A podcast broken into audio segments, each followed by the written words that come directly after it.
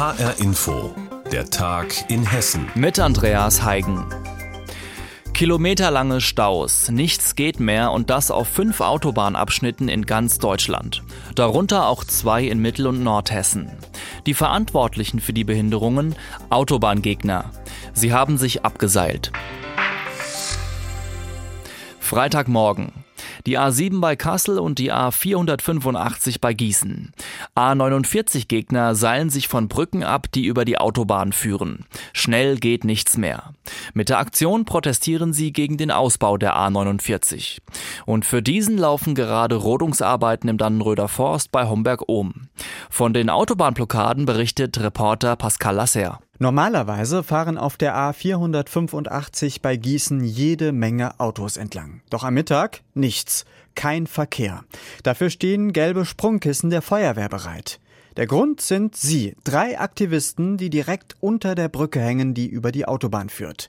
Sie haben ein Transparent aufgehängt. Statt Autobahnen Tram- und Fahrradstraßen. Verkehrswende jetzt. Die Botschaft ist eindeutig. Unterstützerin Trudi. Es ist Zeit, einfach eine Verkehrswende zu beginnen und die Autobahnen und die Rodung des Sandröder Forsts zu stoppen, weil es ist einfach in diesen Zeiten nicht mehr sinnvoll, weiter diese Form der Mobilität des Individualverkehrs zu betreiben. Denn es müsse was getan werden gegen den fortschreitenden Klimawandel.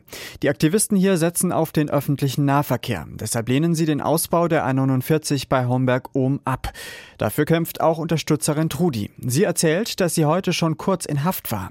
Dabei gab sie der Polizei auch selbstverständlich ihre Personalien mit, sagt sie. Weil ich finde, dass das auch, dass das okay ist, dass man das macht und wichtig, dass man diese Form der Aktion auch macht, um ganz klar zu zeigen, dass man auch bereit dazu ist, so ein hohes Risiko einzugehen, auch für das eigene Leben der Aktivisten. Das vergessen ja viele Leute immer. Trudi ist eine von insgesamt vier A49-Gegnern, die hier die Abseilaktion unterstützen. Gegen Viertel vor neun wird die Polizei informiert. Rund vier Stunden dauert es, bis die Polizei die Aktivisten dann wieder heruntergeholt hat. Die Autobahn ist so lange vorsorglich komplett gesperrt. Der Verkehr staut sich. Kerstin Müller, Pressesprecherin im Polizeipräsidium Mittelhessen. Die Personen auf der Brücke, die gefährden natürlich sich selbst und gefährden auch die Leute unter der Brücke, die durchfahren, die Verkehrsteilnehmer. Wir gucken und leiten Strafverfahren ein.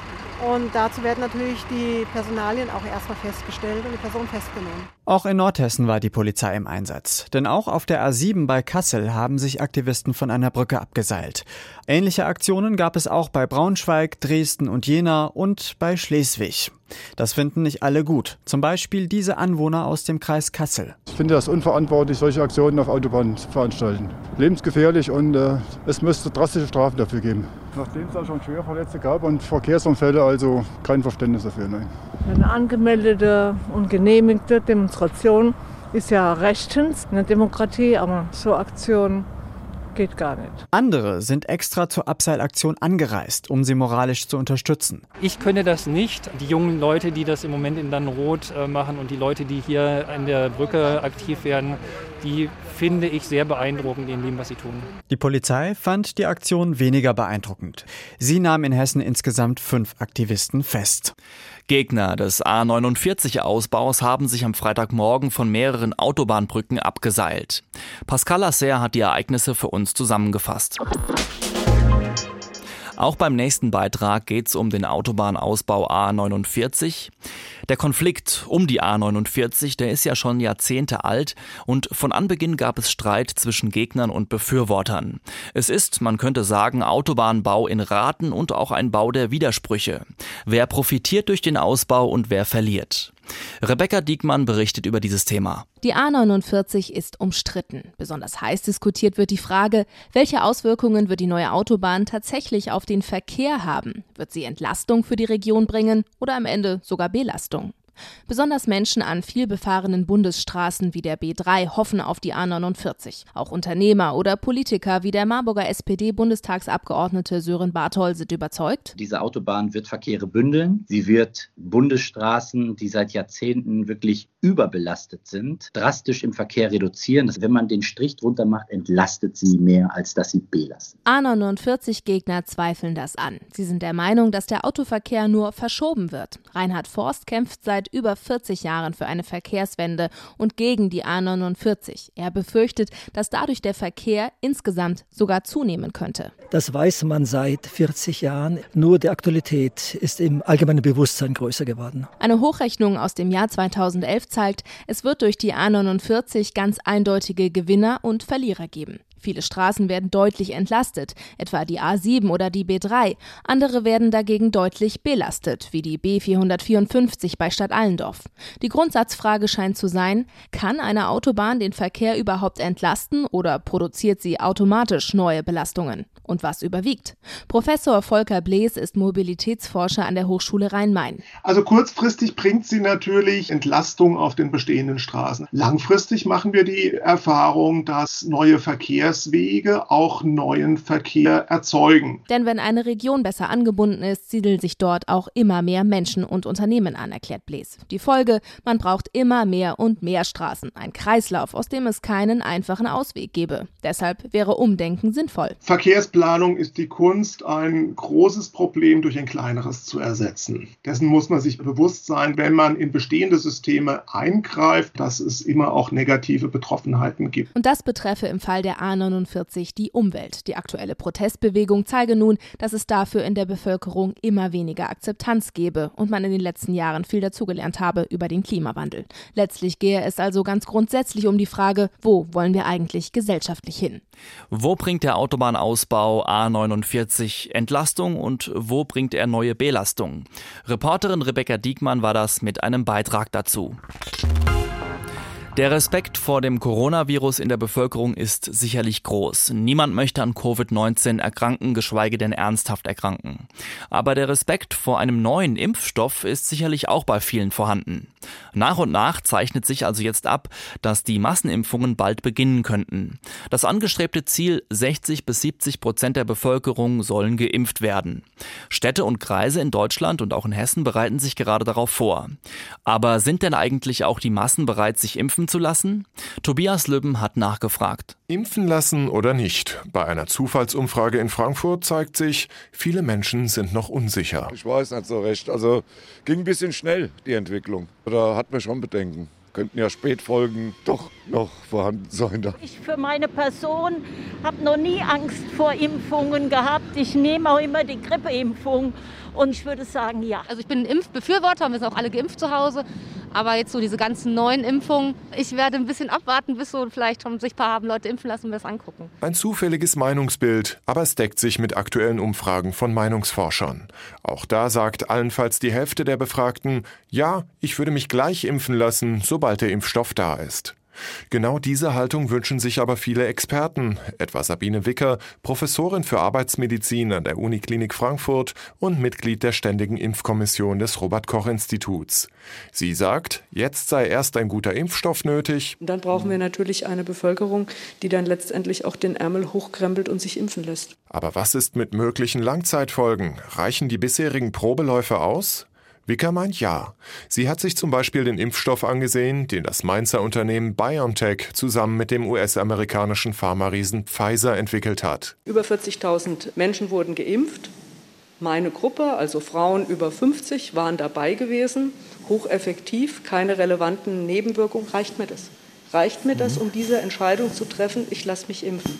Und dann kann ich für mich sagen, ja, mir reicht es aus. Zwei der drei Impfstoffe, die in Europa gerade von den Behörden geprüft werden, sind sogenannte mRNA-Impfstoffe. Sie haben ein Wirkprinzip, das es so noch bei keinem Impfstoff gegeben hat. Der Stoff soll den eigenen Körper dazu bringen, Teile des Coronavirus nachzubauen. Dadurch soll sich das Immunsystem gegen den Erreger wappnen können. Dieses Prinzip löst bei manchen Ängste aus, sogar die Angst, mRNA-Impfstoffe könnten das Erbgut verändern.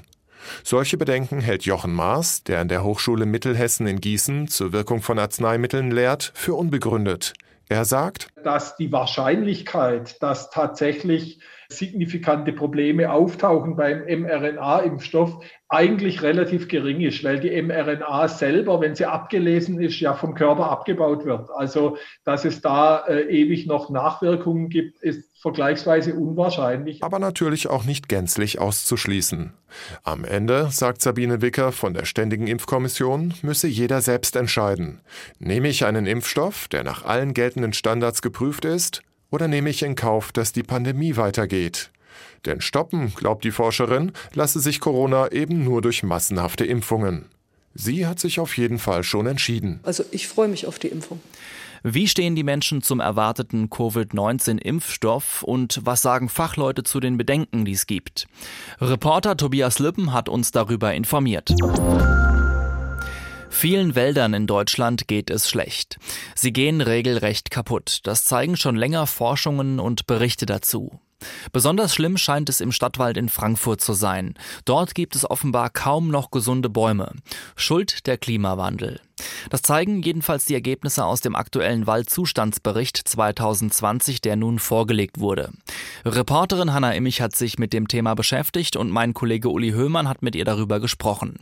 Er hat sie zunächst gefragt, wie schlimm es denn nun um den Frankfurter Stadtwald steht. Sehr schlimm. Also dem Stadtwald in Frankfurt geht es wohl so schlecht wie noch nie, sagt dieser Waldzustandsbericht. 98,9 Prozent, also im Grunde alle Bäume, sind diesem Bericht zufolge krank oder zumindest schon vorgeschädigt.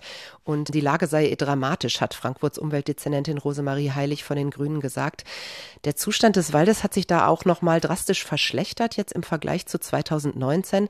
Das zeigt sich eben daran, dass zum Beispiel die Laubbäume im Frühjahr nicht mehr richtig ausgetrieben haben, also ähm, haben eigentlich zunehmend lichte Baumkronen bekommen. Die Fichten sind vom Borkenkäfer befallen, die Kiefern von einem Baumpilz und ja, eigentlich kann man sagen, alle Baumarten sind betroffen. Wow, das klingt nicht gut. Also ich vermute mal, es liegt jetzt daran, dass es immer wärmer wird, oder?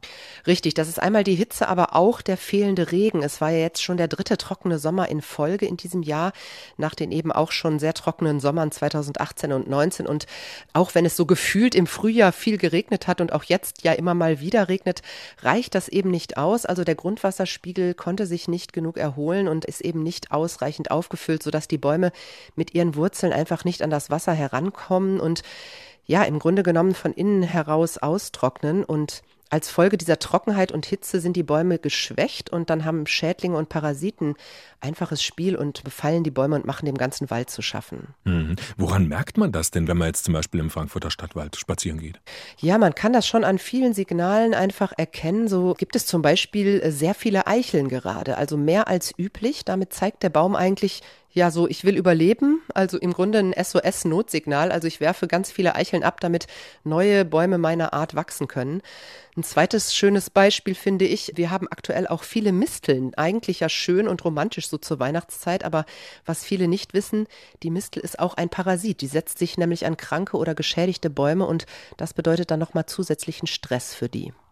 Es ist zu warm und vor allem viel zu trocken seit Jahren, hast du schon gesagt. Klingt da eigentlich insgesamt alles ziemlich niederschmetternd, muss ich jetzt mal sagen. Gibt es denn auch einen Funken Hoffnung bei der ganzen Sache? Also vor allem würde Regen helfen, das ist klar. Es müsste im Grunde im Frühjahr und das ganze kommende Jahr über einfach viel regnen. Klingt für uns nicht so einladend. Der Wald könnte das aber dringend brauchen und man versucht aber auch natürlich gegenzusteuern. Es wird nachgepflanzt. Auch das sieht man in den Wäldern, wenn man da unterwegs ist, dass überall neue kleine Anpflanzungen entstehen. Und dann gibt's aber auch parallel Experimente, zum Beispiel ein Forschungsprojekt der Stadt zusammen mit der Goethe-Uni im Frankfurter Stadtwald. Da experimentieren die Wissenschaftler mit mediterranen Eichenarten in der Hoffnung, dass die eben mit den wärmeren Temperaturen und dem Klimawandel besser zurechtkommen. Und da hat man wohl schon ganz gute Erfahrungen gesammelt. Aber insgesamt dauert es natürlich, so einen Wald quasi wiederherzustellen, ist ja ein Jahrhundertprojekt. Bäume wachsen langsam, wie wir wissen. Sagt Hanna Immich im Gespräch mit Uli Höhmann. Es ging um den schlechten Zustand des Frankfurter Stadtwaldes. Und das war der Tag in Hessen. Mein Name ist Andreas Heigen und die Sendung, die gibt's übrigens auch als Podcast auf hrinforadio.de.